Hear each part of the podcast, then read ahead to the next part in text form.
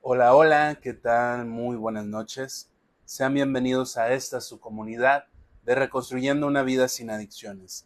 El día de hoy quiero empezar esta transmisión agradeciéndole a un ser superior que me permite estar aquí con ustedes, pudiendo transmitir una semana más para poder compartir la reflexión del libro Un día a la vez de los grupos de Alanón.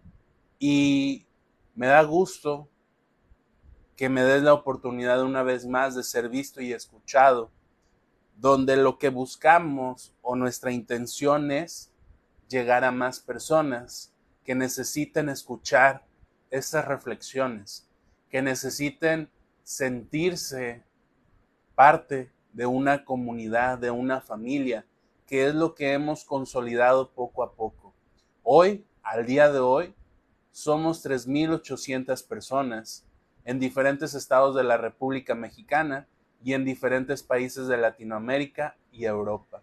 Me da gusto poder llegar a personas de, de otros continentes y de otros países, donde la intención, vuelvo a repetir, es ayudar al familiar, a la pareja, al amigo, a la persona con problemas de adicción. Esa es nuestra intención. Nunca, nunca va a ser eh, otra más que esa. Y bueno, el día de hoy, para dar tiempo a que las personas se conecten, a que les aparezca la notificación, vamos a hacer lo que hacemos en todos los inicios de la transmisión, que es mandar saludos a las personas que nos apoyaron en el video del viernes y también quiero agregar antes que eh, esperando que hayas tenido un excelente fin de semana y que hayas tenido también un excelente inicio de semana. En este mes, que ya es el último del año en diciembre, por ahí ya anda Judith Suárez. Muy buenas noches, Judith. Y bueno, los saludos son para María Francisca Segura, para Laura Suárez. Hola, Lorena. Qué bueno, me da gusto que, puedas estar aquí. Eh, muchísimas gracias por estar aquí y Qué bueno que puedas ver la transmisión el día de hoy hasta que te des sueño. Si tienes que ir a descansar, adelante. Hola Erika, muy buenas noches. Y bueno, entonces Erika que se acaba de conectar, Laura Suárez, Keila Burgueño que le mandamos un gran saludo, eh, David Salazar, Yesenia YS, Díaz Juan, Pati Carrillo, mi madre Guillermina Chávez Álvarez, mi tía Mago que nos ve desde Los Ángeles y mi hermana Laura Aguirre que este me dice que todas las veces que pueda mi hermana Laura Aguirre, mi otra hermana que tengo, que en algún momento se las voy a presentar, eh, me dice que se siente orgulloso por los resultados que he tenido últimamente. Eh, y bueno, ya sin más preámbulos, el día de hoy quiero iniciar haciéndote saber lo siguiente. Ninguna persona nace con una adicción. Probablemente más de alguno me va a decir, no, Yamil, pero es que genéticamente tenemos más del 60% si nuestros familiares, nuestros padres fueron consumidores. Sí, pero ninguna persona nace siendo adicto. El día de hoy me tocó trabajar el tema de la regulación emocional con los adolescentes en el albergue y créanme que probablemente tú ya lo sepas y si no, te lo comparto y te pido que compartas esta información, este video, esta, transmisión con alguien más, por favor. En la parte de acá viene la palabra compartir. Te pido que compartas este video en tu muro, que lo compartas con algún conocido, familiar o amigo que sepas tú que requiere que escuche esas reflexiones y formar parte de nuestra comunidad y compartirlo en algún grupo donde te acepten el que este video sea compartido. Y bueno, te mencionaba que el día de hoy trabajé con los adolescentes el tema de la regulación emocional. ¿Qué es esto de la regulación emocional? Primero, una emoción es una reacción psicofisiológica. ¿Qué quiere decir esto de una reacción psicofisiológica? Hay, hay eh, factores externos, estímulos externos, que nuestro cerebro, cerebro va a interpretar como placenteros o displacenteros. Algunos autores de la psicología describen que hay emociones negativas y hay emociones positivas.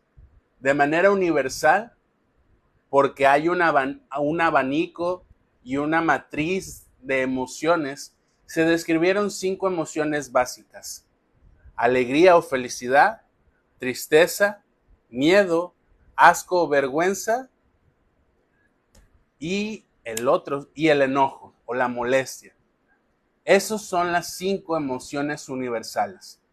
Las personas con problemas de adicción tienen una dificultad que, ojo, no es que haya sido debido al consumo de sustancias psicoactivas que tengan una desregulación emocional o una inestabilidad emocional. En su historia de vida, hubo varios factores que influyeron a que ellos no pudieran desarrollar las habilidades de generar una estabilidad emocional. Sin embargo, el consumo de drogas en su vida y en el transcurso de su consumo pasa a afectar esta cuestión de la regulación emocional. La persona con problemas de adicción antes, durante y después, si no se trata, tiene una complicación en identificar sus emociones y en experimentar las emociones. Hablaba con ellos acerca de, y te lo hago, te hago la pregunta a ti que me estás viendo, ¿eh?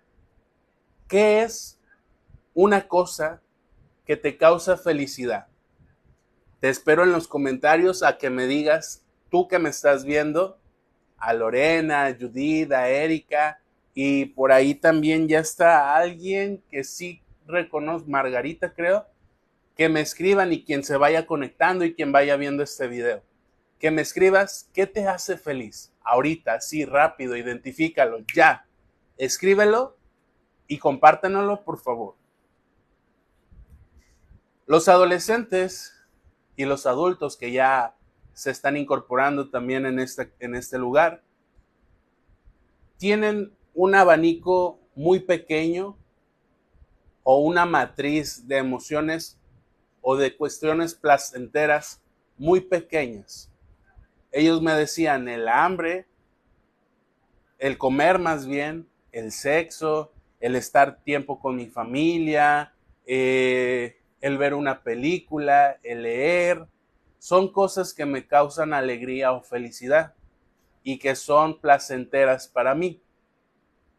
Sin embargo, yo les decía a ellos, ellos cuando tienen el momento, gracias Erika por compartir, dice mi familia unida.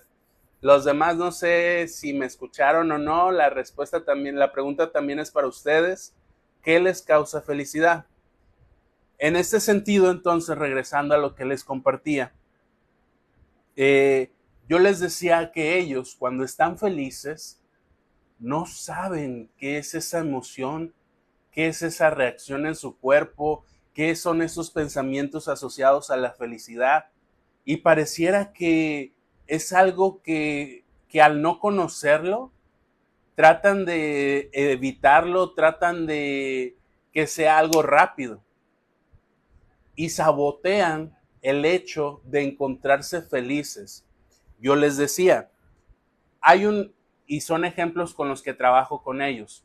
Hay una fiesta de algún familiar por su cumpleaños o incluso tu fiesta o algún logro que hayas tenido en el trabajo o a nivel académico o algún, de algún familiar, los 15 años, la boda de un amigo, qué sé yo, algún evento significativo donde podamos estar con personas eh, allegadas a nuestra vida, amigos o familia. Y ellos disfrutan un momento de ese evento o de esa situación agradable que puede ser algo feliz, pero tratan de sabotear su felicidad buscando consumir y olvidar ese momento de felicidad o placentero para colocarse en una posición displacentera y desagradable porque no saben experimentar la felicidad. Es algo que deben de desarrollar, es algo en, los que, en lo que se debe, como yo les he dicho, que es lo que trato en mis temas de YouTube, psicoeducación. Hay que psicoeducarlos en este sentido para que sepan reconocer sus emociones, identificar sus emociones, tener empatía con los demás y poder saber qué hacer cuando experimentas una emoción de manera funcional, de manera racional y de manera eh, productiva. Y en este sentido, yo les decía entonces que ellos cuando tienden, eh, Judith dice que mis hijos estén unidos, mi, mi tía Mago ya anda por ahí, dice buenas noches para todos. Lorena dice, a mí me causa felicidad cuando todos en mi familia están bien. Y por ahí anda ya mi madre que acaba de llegar. Buenas noches para todos los presentes. Bendiciones, hijo. Muchísimas gracias, madre. Entonces, eh, en este sentido, este ejemplo que les pongo es para que se den cuenta cómo la regulación emocional en una persona con problemas de adicción es muy compleja de desarrollar. Porque ahora, a ellos no les gusta estar molestos ni tristes. La otra pregunta que te hago a ti, con la que trabajo con ellos y que ahora te la hago a ti, es, ¿qué te hace estar triste? A Lorena, a mi tía Magua, a mi madre, a Judith, a quién más anda por ahí, a Erika, les hago esta pregunta y a las personas que nos van a ver. ¿Qué te hace estar triste? Muchos de ellos, un 65-70%, últimamente han tenido grandes avances en querer trabajar acerca de la cuestión psicológica. Uno me decía, Yamil, a mí me pone triste el hecho de saber que no tengo a mi padre en mi vida. Otro me decía, Yamil, a mí me pone triste el hecho de saber, de no saber acerca de cómo está mi madre, qué está haciendo y si se preocupa por nosotros, por nuestro, por nuestro hermano y por mí. Otro me decía, a mí me pone triste saber que no puedo estar con mi hija en estos momentos. Otros bromeando me decían, a mí me pone triste que esté internado en un lugar como estos. Y digo bromeando hasta cierto punto porque hay una realidad en, eso que dicen bromeando. Y yo les decía, pero es que ustedes, las personas con problemas de adicción, tienen una complejidad en comprender y entender las emociones y en este caso de la tristeza. Si no les gusta estar felices o alegres y se sabotean, tampoco les gusta estar tristes o enojados, porque su tristeza no la comparten con alguien más. Su tristeza la conservan solamente para ellos. Yo les decía a ellos y te digo a ti que me estás viendo y escuchando el día de hoy, Debes de tener a una persona en tu vida que te pueda escuchar cuando estés triste. El ser escuchado por alguien más cuando estamos tristes es sano, es fundamental, es indispensable. ¿Quién puede ser ese otro? Un amigo, tu pareja, tu familia, el psicólogo, un padrino, alguien. Alguien en tu vida debe de estar ahí para que tú puedas compartir y hablar con Él acerca de tu tristeza. Porque yo les decía, como atiendo a puros hombres, les decía que en la cultura mexicana, y no sé si en otras culturas porque lo desconozco, pero al menos aquí en la cultura mexicana, al hombre se le enseña a que no debe de expresar su tristeza ante los demás, a que debe de mostrarse fuerte, a no verse débil, frágil, vulnerable ante los demás y llorar. Yo he atendido a muchos hombres que tienen una dificultad para expresar sus emociones, que tienen una dificultad para darse la oportunidad y llorar por lo que puedan recordar o, platicar acerca de su vida que sean acontecimientos tristes. Estos, estas, estas situaciones yo les he dicho y se los vuelvo a reiterar y compartir. El soma el cuerpo refleja nuestra psique. Si tú como hombre o como mujer tratas de evitar verte vulnerable ante los demás, tratas de guardarte todo eso, tu tristeza, tus situaciones desagradables y no tienes con quién compartirlo, el cuerpo va a ser quien primero va a hablar y va a hablar a través de la enfermedad. Entonces es importante tener a alguien, porque entonces esos episodios de tristeza y que las personas con problemas de adicción tienden a aislarse, los lleva a estados depresivos o incluso a un trastorno de depresión, donde generan una apatía ante la vida, unas ganas de no vivir, unas ganas de no seguir en esta vida, de no querer hacer nada o de hacer lo que haces pero sin sentido, sin algún objetivo, sin alguna meta. Y desafortunadamente, cuando se aíslan y pasan estos episodios de depresión, también tienden a consumir para tratar de evitar esa emoción desagradable de la tristeza o del enojo. Estos temas son los que yo trabajo con los adolescentes y adultos con problemas de adicción. Regulación emocional. ¿Qué es una regulación emocional? Identificar la emoción y saber qué hacer de manera positiva ante esa emoción. Estoy enojado, me conozco, me aíslo un poco, me, me, aparto un poco, regreso de manera más tranquila y me, voy, me vuelvo a incorporar. Estoy triste, voy con alguien, se lo platico, me escucha y me siento mejor al ser escuchado. Estoy alegre, disfruto de ese momento con mi familia, con mi pareja, con mis amigos, en sociedad o yo solo incluso, pero lo disfruto no lo saboteo para que termine siendo algo desagradable. Eh, Erika dice, a mí me pone triste la pérdida de mi familia. Mi tía Mago dice, yo Elvis me pongo más triste la Navidad y no estar cerca de toda mi gente querida. Gracias tía por compartirnos eso. Eh, al igual que Erika, gracias. Y Lorena dice, a mí me entristece ver que mis seres queridos elijan el camino equivocado como el de las adicciones u otro camino que tenga consecuencias graves. Y por ahí, gracias Lorena por compartirnos también. Y por ahí anda Rosario Hellover, que tenía tiempo sin verla conectada en, el, directo. Y bueno, eh, esto es algo de lo que te quería compartir el día de hoy, que es uno de los temas, te vuelvo a mencionar, que es con los que trabajo con los adolescentes y adultos con problemas de adicción. Es importantísimo que ellos tengan una regulación emocional y que desarrollen una inteligencia emocional, como dice el autor Daniel Goldman, donde es fundamental identificar, reconocer, tener la capacidad para experimentar las emociones, generar empatía y poder reconocer en los demás también las emociones. Eh, David Salazar dice, Dios les bendiga, Gracias igualmente, David.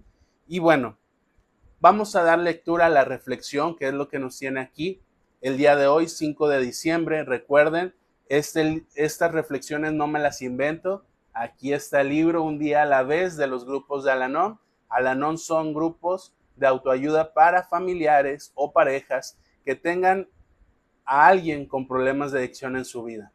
Entonces, ¿qué dice la reflexión respecto al día de hoy? Ojo, también te quiero ah, pedir que me ayudes reaccionando. En esta parte de aquí donde estoy señalando con mi dedo, vienen las reacciones típicas de me gusta, me encanta, me, me importa, me entristece o me sorprende, dependiendo de lo que estemos hablando. Te pido que en el transcurso de este video me estés ayudando a reaccionar. Erika es una de las que más nos ayuda y yo quiero que también los demás formen parte de esto que Erika nos ofrece como muestra de gratitud a que podamos llegar a más personas, no a mí, yo no gano ni un peso con eso. Yo lo que quiero es que tú me ayudes a llegar a más personas, así como llegamos a ti, quiero llegar a más personas que requieran escuchar estas reflexiones y que requieran formar de esta comunidad y de esta familia que estamos consolidando poco a poco. Dice la reflexión, la vida con respecto al programa de Alanom hacia el cual nos dirigimos cuando nos hallamos en dificultades puede finalmente confrontarnos con un reto especial. Al principio podemos preguntar en tono de duda, ¿cómo puedo resolver mi terrible problema por el solo hecho de unirme a una agrupación? Entonces vienen las revelaciones. Aprendemos cómo vivir y hallar serenidad en medio del mundo desordenado del alcohólico o del adicto. Nos vemos creciendo espiritualmente, comprendiendo y ayudando. Pero una vez eliminado el mayor problema por el ingreso del alcohólico o adicto en AA, podemos pensar que somos antiguos expertos en los asuntos de Alanón y que hemos logrado nuestro objetivo. Dejamos de asistir a algunas reuniones, no tenemos tiempo de confortar a los recién llegados y olvidamos leer los libros de Alanón. Después viene el reto de nuevos problemas y nos damos cuenta de cuánto necesitamos todavía de Alanón para mantenernos en condiciones de resolverlos. Recordatorio para el día de hoy. No acudo a Alanón solamente para aprender a vivir con el problema activo del alcohólico o del adicto. En mi modo de vivir llevo así una vida que se torna cada vez más rica y remunerada a medida que aprendo a usar el programa en todos sus aspectos. Doble A lleva al bebedor o al adicto a la sobriedad, a dejar de consumir, a fin de capacitarlo para observar, absorber los profundos significados del programa. Alanon cambia nuestros pensamientos con el mismo propósito. Esta es la reflexión correspondiente al día de hoy. Eh, por ahí anda Susi Rivera, me da gusto que estés aquí, Susi, escuchando la reflexión. Vuelvo a pedirte que me ayudes a compartir el video, por favor, si te acabas de incorporar o si en algún momento ves este video, te pido que compartas este video en tu muro. ¿Qué nos dice la reflexión del día de hoy? Muchas veces pareciera que nosotros asistimos a un grupo de Alanón o de AA por un problema en nuestra vida. Sin embargo, el problema de adicciones de algún familiar o en tu vida implica otra lista de problemas que tienes en tu vida. Tú puedes decir, yo voy a un doble A porque soy alcohólico o soy adicto. Yo voy a un grupo de Alanón porque tengo un familiar o una pareja con problemas de adicción. Pero cuando llegas ahí y el problema se resuelve, con el transcurso del tiempo y con tu comprensión y entendimiento del programa, tú crees que ya eres libre de no asistir, que eres libre de no ayudar a alguien más, que eres libre del problema que te trajo a ese lugar, a ese grupo. Sin embargo, van a surgir problemáticas diferentes en tu vida, cuestiones que también tienes que trabajar poco a poco y que Alanón te ha dado la capacidad o te va a dar la capacidad de mantener una estabilidad emocional, como es lo que hablábamos al principio, y de reconocer en qué debes de trabajar. No nos podemos alejar de un grupo de Alanón. Tú como familiar o pareja de alguien, no te puedes alejar. El, el de el alcohólico o el adicto tampoco se puede alejar. ¿Cuándo está permitido alejarse?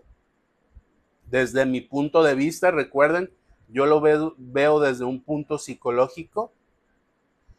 Cuando tú crees que ya no vas a tener problemas. Recuerda, yo te hablo de tres partes. Lo espiritual, los grupos de autoayuda y lo psicológico. Si tú te alejas de los tres, hay mayor probabilidad de volver a consumir. Si te dejas de los dos, hay menor probabilidad. Si te alejas de uno, hay menor probabilidad. Pero los tres complementan esta cuestión.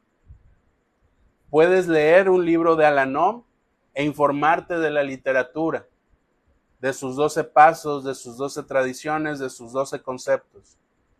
Puedes asistir a un grupo de Alanon o de AA y poder comprender y ayudar y ver cómo llega el nuevo y reflejarte cómo tú has avanzado desde que llegaste por primera vez.